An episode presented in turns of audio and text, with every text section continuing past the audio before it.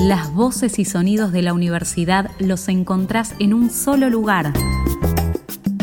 Un tref a la carta.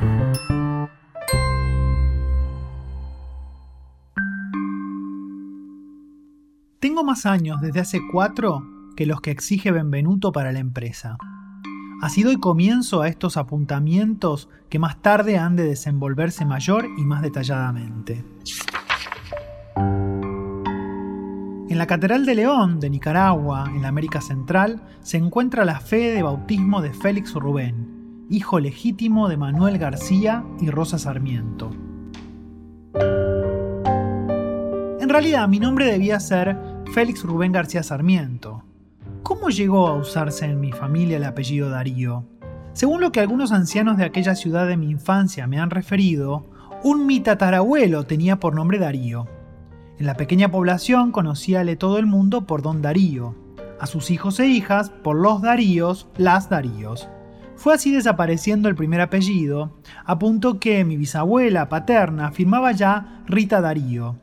Y ello convertido en patronímico llegó a adquirir valor legal, pues mi padre, que era comerciante, realizó todos sus negocios ya con el nombre de Manuel Darío y en la catedral a que me he referido, en los cuadros donados por mi tía doña Rita Darío de Alvarado, se ve escrito su nombre de tal manera. El matrimonio de Manuel García, diré mejor de Manuel Darío, y Rosa Sarmiento fue un matrimonio de conveniencia hecho por la familia. Así no es de extrañar que a los ocho meses más o menos de esa unión forzada y sin afecto viniese la separación. Un mes después nacía yo en un pueblecito, o más bien aldea, de la provincia, o como allá se dice, departamento de la Nueva Segovia, llamado antaño Chocollos, y hoy Metapa.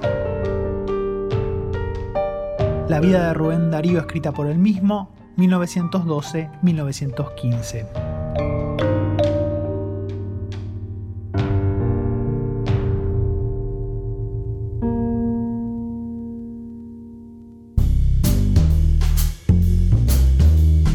Bienvenidos a este podcast en el que desde la Universidad Nacional de 3 de Febrero presentamos un proyecto editorial dedicado a honrar a Rubén Darío, uno de los poetas más conocidos y relevantes de la tradición latinoamericana.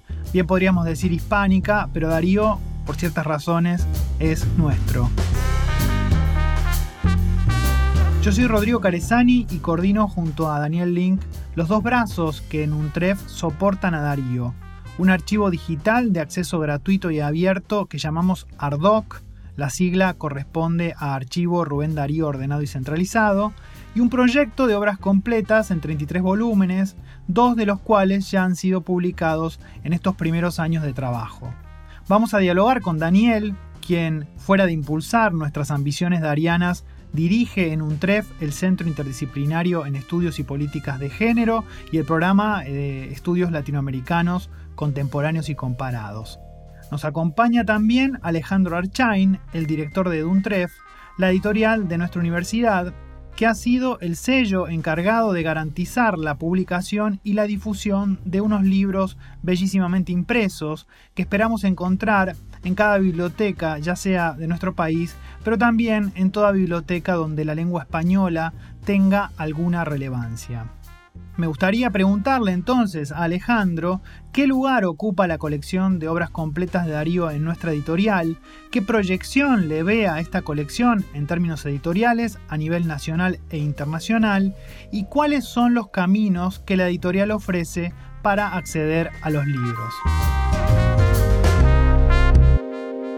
Sí, evidentemente el proyecto de las obras completas de Rubén Darío eh, plantea un desafío muy importante para la editorial y para el equipo que, la conforma. Eh, de alguna manera desde hace tres años, si bien la editorial ya tiene muchos de, trabajo, hemos iniciado como una nueva etapa, teniendo en cuenta además de, reforzar el equipo de, edición y de producción, tener en cuenta también lo que es el gran desafío, creo yo, de, las editoriales hoy en día que tiene que ver con la comunicación y la difusión, con la llegada a los, a los lectores. El sector editorial en general tiene esta, esta dificultad y tiene este, este desafío. Eh, nosotros eh, consideramos que el proyecto de las obras completas de Rubén Darío es muy especial porque eh, es un plan de largo aliento que eh, ya tiene una planificación, que va a tener una continuidad, una forma de ir saliendo paulatinamente en el tiempo, pero de forma ya planificada. Em, también el diseño nos trajo el desafío de eh, buscar una maqueta eh, de tapa, una maqueta de colección que permitiera darle una unidad a todos los volúmenes. Em, el equipo que dirige Marina Rainis, la editora que es eh, Marines Linares, impresión a cargo de, Marcelo Tealdi. O sea, hay todo un equipo trabajando en esto y insisto que esto nos plantea entonces un, desafío en el tiempo. También creo que es una obra que únicamente una, editorial de las características de, de, un 3, por ser una editorial universitaria, puede hacer frente hoy en día a un proyecto de estas características. Eh, sería muy difícil que una editorial, que uno puede decir, bueno, las llamadas editoriales comerciales este, o independientes, pudieran encarar un proyecto eh, de esta naturaleza, por la necesidad de sostenerla en el tiempo, como dije antes, por sus costos, por su necesidad de llegada al ámbito académico, al ámbito universitario, a los estudiantes, a los investigadores. Es una obra realmente eh, maravillosa porque eh, reúne toda la producción de, Darío, una, obra anotada, eh, comentada, realizado cada volumen por, especialistas. Y bueno, entonces a partir de, este primer trabajo, que es el de edición, el de producción, que ya de alguna forma, al tener dos volúmenes, ya de alguna manera está marcado el camino que vamos a seguir en los, en los que siguen, pero está también el desafío de la comunicación, de, como de alguna forma decía Rodrigo, de cómo llegar y cómo ponerlo a disposición de los lectores. En ese sentido, por eso me refería que hace tres años largamos de alguna forma eh, una actualización de la editorial en el sentido de, eh, de, que tenemos una nueva página web donde estamos además poniendo a disposición del público los libros eh, a la venta, tanto en soporte papel como en soporte electrónico, en formato de ebook. Es decir, esto es absolutamente necesario, no, es aleatorio, es decir, tener preparados los canales de comunicación y de venta para una obra de estas características es parte del proyecto, eh, porque si no, no, no estaría completo.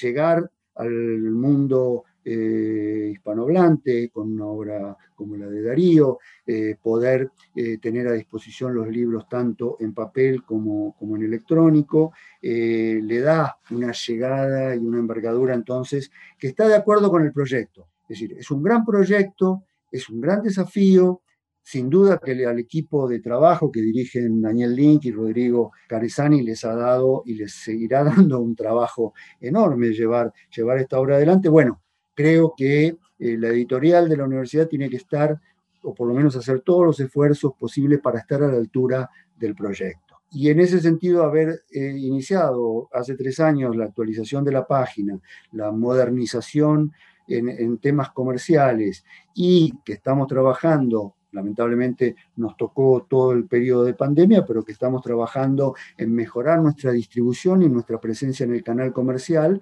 Esto es poner a la editorial al servicio de un producto que realmente lo merece y que estamos seguros que le va a dar prestigio, por supuesto que a la universidad, pero también le va a dar prestigio a la EDUNTREF, a la editorial de la universidad. Bueno, Alejandro, muchísimas gracias por tu perspectiva. Eh, quería hacerle ahora entonces algunas, dialogar, hacerle algunas preguntas a Daniel. En principio, bienvenido Daniel, quería pedirte si podías contar cómo surgió el proyecto de las obras completas y del archivo, y más allá de la anécdota, me gustaría que reflexionemos sobre el carácter colectivo de estas iniciativas y sobre lo que estas iniciativas suponen en términos de propiedad, de apropiación y de distribución de un legado, algo a lo que vos te solés referir como lo que queda de vida en estos textos o lo que de Darío vive todavía. Gracias, Rodrigo, por las eh, preguntas. Eh, sobre todo, em, gracias por las presentaciones. Eh, me siento obligado a presentarte a vos también. Rodrigo ha aceptado el papel de, coordinador de esta, esta conversación, pero Rodrigo es mucho más que eso, es de alguna manera el que coordina el equipo de editores que trabaja en línea por línea, página por página, eh, las obras completas de Darío, de modo que eh, gran parte de la responsabilidad de este proyecto eh, recae sobre, sobre Rodrigo Carezani y hay que agradecerle enormemente, bueno, que esté dando la vida por él prácticamente. me preguntas cosas, ¿no? Bueno, el origen del, del proyecto. Yo estaba en 2014 estaba dando un seminario doctoral sobre Rubén Darío, un autor al que yo siempre vuelvo, porque bueno, es, un autor que está como muy tramado con mi formación, eh, pero también con mi vida. Y vos, Rodrigo, Rodrigo Carezani era alumno mío, y en algún momento eh, Rodrigo me comenta que eh, las últimas obras completas de Rubén Darío eh, tenían ya como 60 años y que prácticamente el 40% eh, del material nuevo que había desde aquel entonces, la década del 50, a ese momento no estaba incorporado a las obras completas. me pareció un disparate pensar que un autor como Rubén Darío, que es no solo uno de los grandes poetas americanos, no solo uno de los grandes poetas de la lengua castellana, sino sobre todo es eh, alguien que funda de alguna manera el público eh, latinoamericano, alguien que funda una manera de pensar la lengua, el castellano de América o el español de América, eh, no tuviera unas obras completas actualizadas. Era como un abandono que me resultaba intolerable. Esto sucedió, decía, en 2014 y le dije a Rodrigo, hagamos unas obras completas. Rodrigo me dice, no se puede y es imposible. Y yo le dije, mira, casualmente esa imposibilidad me parece mayor aliciente para emprender este proceso. Dos años después, en 2016, ya estábamos trabajando en el 3 de febrero y habíamos fijado algunos criterios que expusimos públicamente en un congreso internacional que organizamos en la eh, Universidad de 3 de febrero. Eh, dimos a conocer el proyecto, tuvimos reuniones con los investigadores que participaron de ese, de ese congreso, fijamos los criterios de la edición de las obras completas y empezamos a bueno, lentamente a distribuir el trabajo, a comprometer eh, a investigadores de todo el mundo para que se hiciera cargo de un tomo, pero sobre todo a ir pensando una cronología, una cronología insensata, por cierto, porque la escala de las obras completas de Darío es ciertamente inhumana, ¿no? Nosotros llamamos este proyecto década dariana, como bien señaló Rodrigo, la década dariana incluye por un lado el archivo dariano que estamos alimentando permanentemente, que es la, la, base a partir de la cual luego se pueden eh, pensar los libros, armar los libros, eh, y las obras completas en edición crítica. ¿Qué significa una edición crítica para quien no lo sepa? Una edición crítica significa tomar un libro, por ejemplo, uno de los libros darianos, los raros, por, citar uno de los más conocidos, eh, y a partir de un texto que se establece como, como el texto tutor, ir registrando todas y cada una de las variantes que ha habido de ese texto, ya sea previos a la publicación del libro, como por ejemplo las notas que Darío fue publicando en La Nación, o posteriores en diferentes ediciones de los raros. Como eh, cualquiera imaginará, ese trabajo es un trabajo muy minucioso, un trabajo muy delicado, un trabajo que requiere una atención, una sensibilidad y una paciencia infinitas.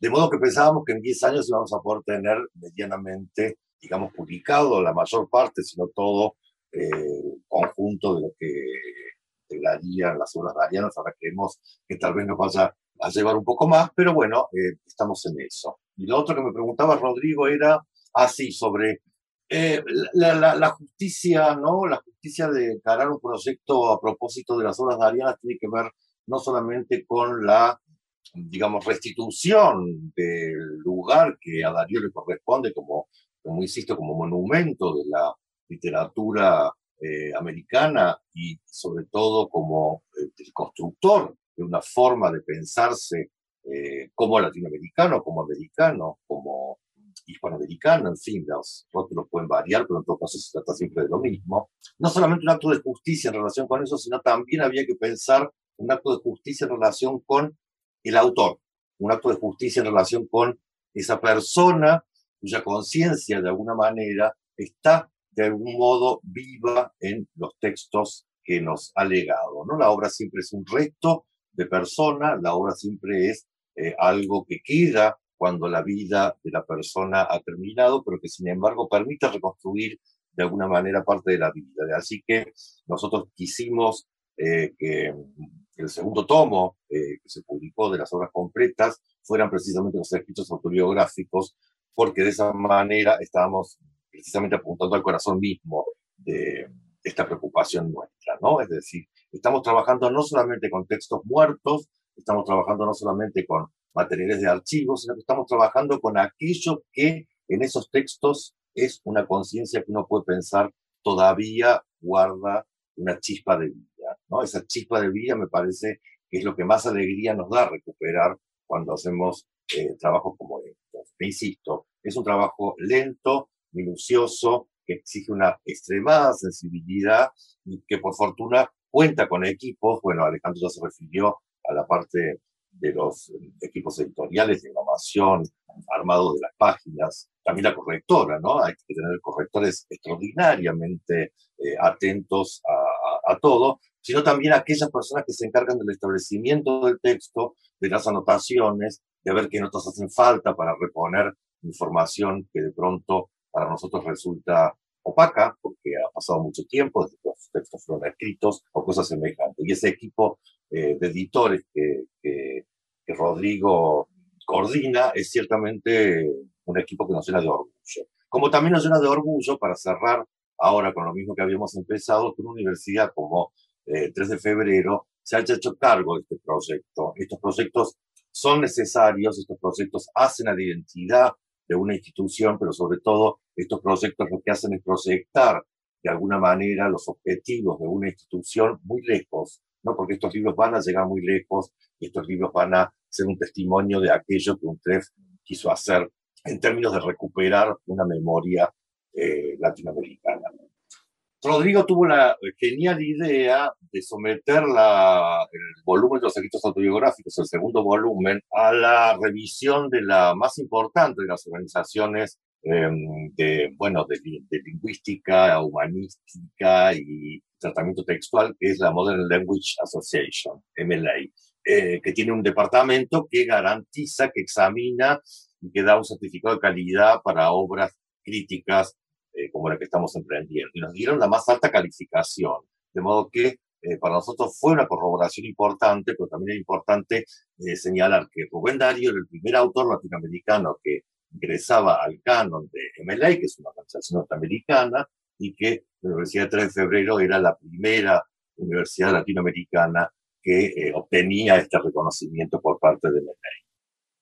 Esto que decís, Daniel, es como eh, súper fundamental porque evidentemente la, tarea que nos propusimos eh, y que la universidad se propone es como excesiva y excede nuestras fuerzas porque estamos buscando democratizar un legado que nos sorprende que esté en manos de, muy poca gente, de especialistas. Nosotros venimos a romper con eso. Eh, de Darío se consiguen en, en librerías eh, al día de hoy cuatro o cinco títulos, sus poemarios más célebres, algún libro de crónicas como Los Raros, pero, pero la totalidad de su obra es algo que solo está, o la totalidad o buena parte de su obra está en manos de muy, de muy poca gente. Ahora, también uno de nuestros mayores esfuerzos ha sido eh, el, el de consolidar un grupo de trabajo que se encargue de esta tarea tan, tan titánica. Y en este sentido, eh, en el siglo XX aparecieron varios proyectos de obras completas de Darío que se quedaron en el primer tomo y nosotros eh, no queríamos eh, sufrir eso, de manera que uno de nuestros mayores esfuerzos ha sido consolidar un grupo de 20 especialistas de todo el mundo que forman parte de un consejo asesor de la obra completa. Y luego casi 100 investigadores especialistas contribuyen desde todo el mundo a, nuestros proyectos de archivos y de obras completas. Eh, tenemos eh, colegas trabajando en el Cono Sur, en Centroamérica, en Norteamérica, en Europa, pero hasta, y también hispanistas japoneses, ¿no? El interés por Darío es bastante homogéneo y, mundial.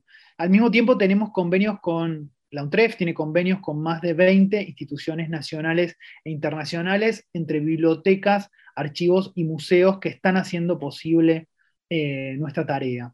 Otra cosa que, ya cerrando la conversación, quería, quería introducir era la cuestión del, archivo digital. Tenemos un, sitio web, está alojado nuestro archivo Darío en el archivo IAC, que es el archivo mayor de la Universidad eh, Nacional de 3 de Febrero, el archivo digital, el proyecto más importante, el archivo digital en la UNTREF. Y quería, Daniel, que dijeras algunas palabras sobre la relación entre el archivo digital y unas obras en formato eh, libro, ¿no? ¿Cuál es la relación y qué lógicas entran en juego en cada caso, en cada proyecto? ¿Por qué planteamos estas dos, estas dos alternativas simultáneas para eh, acercarnos a Darío, difundir a Darío? Eh, yo creo que tiene que ver un poco con lo que vos em, em, dijiste al comienzo de todo y ahora, bueno, volviste de alguna manera sobre eso, ¿no? Cuando dijiste Darío es nuestro. Bueno, ¿nuestro de quién? no nuestro de, de Utrecht, no nuestro de Caresani, no nuestro de Link, no nuestro de los argentinos, no nuestro de los nicaragüenses. Eh, Darío es nuestro en el sentido, digamos, en este punto, yo te diría, es nuestro en el sentido de todos los americanos. Darío es de los chilenos, de los nicaragüenses, de los colombianos, de los mexicanos, eh, también un poco de los españoles, este, sobre todo de aquellos españoles de los cuales Darío fue amigo, como los escritores con los cuales se relacionó durante sus visitas este, a España, etc.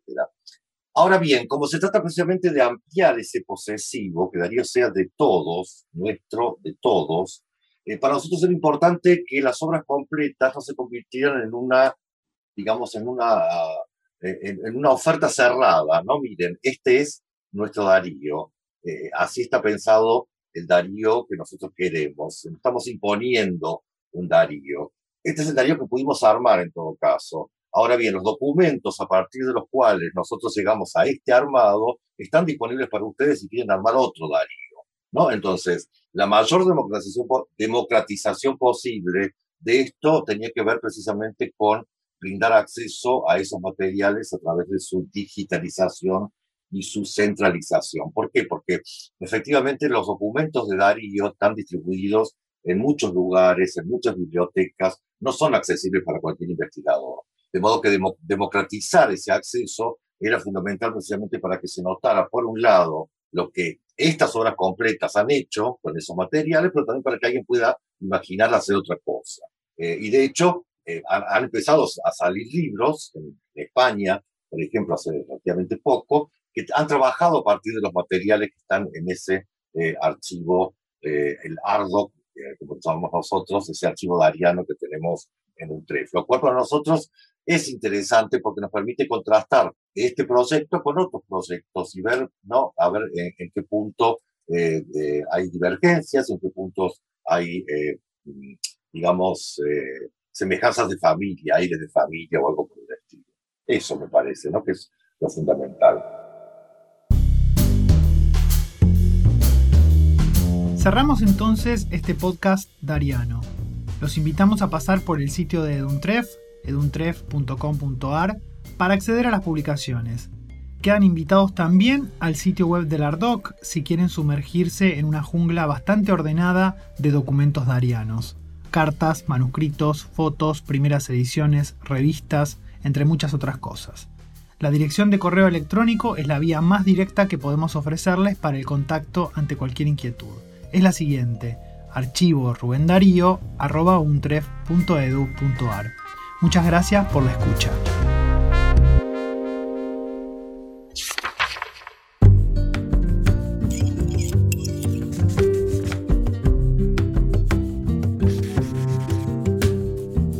Mi primer recuerdo debo haber sido a la sazón muy niño, pues se me cargaba horcajadas en los cadriles como se usa por aquellas tierras. Es el de un país montañoso, un villorio llamado San Marcos de Colón, en tierras de Honduras, por la frontera nicaragüense. Una señora delgada, de vivos y brillantes ojos negros. Negros, no lo puedo afirmar seguramente, mas así lo veo ahora en mi vago y como ensoñado recuerdo. Blanca, de tupidos cabellos oscuros, alerta, risueña, bella. Esa era mi madre. La acompañaba una criada india y le enviaba de su quinta legumbres y frutas un viejo compadre gordo, que era nombrado el compadre Guillén. La casa era primitiva, pobre, sin ladrillos, en pleno campo. Un día yo me perdí. Se me buscó por todas partes, hasta el compadre Guillén montó en su mula. Se me encontró por fin lejos de la casa, tras unos matorrales, debajo de las ubres de una vaca, entre mucho ganado que mascaba el jugo del yogol, fruto mucilaginoso y pegajoso que da una palmera y del cual se saca aceite en molinos de piedra como los de España. Dan a las vacas el fruto, cuyo hueso dejan limpio y seco, y así producen leche que se distingue por su exquisito sabor.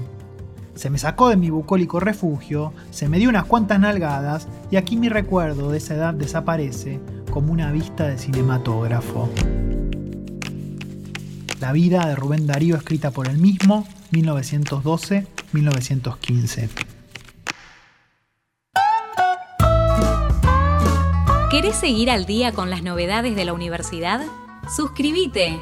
Un trefa a la carta en Spotify. Para dejarnos tus comentarios o sugerencias, nos pueden escribir a podcast.untref.edu.ar.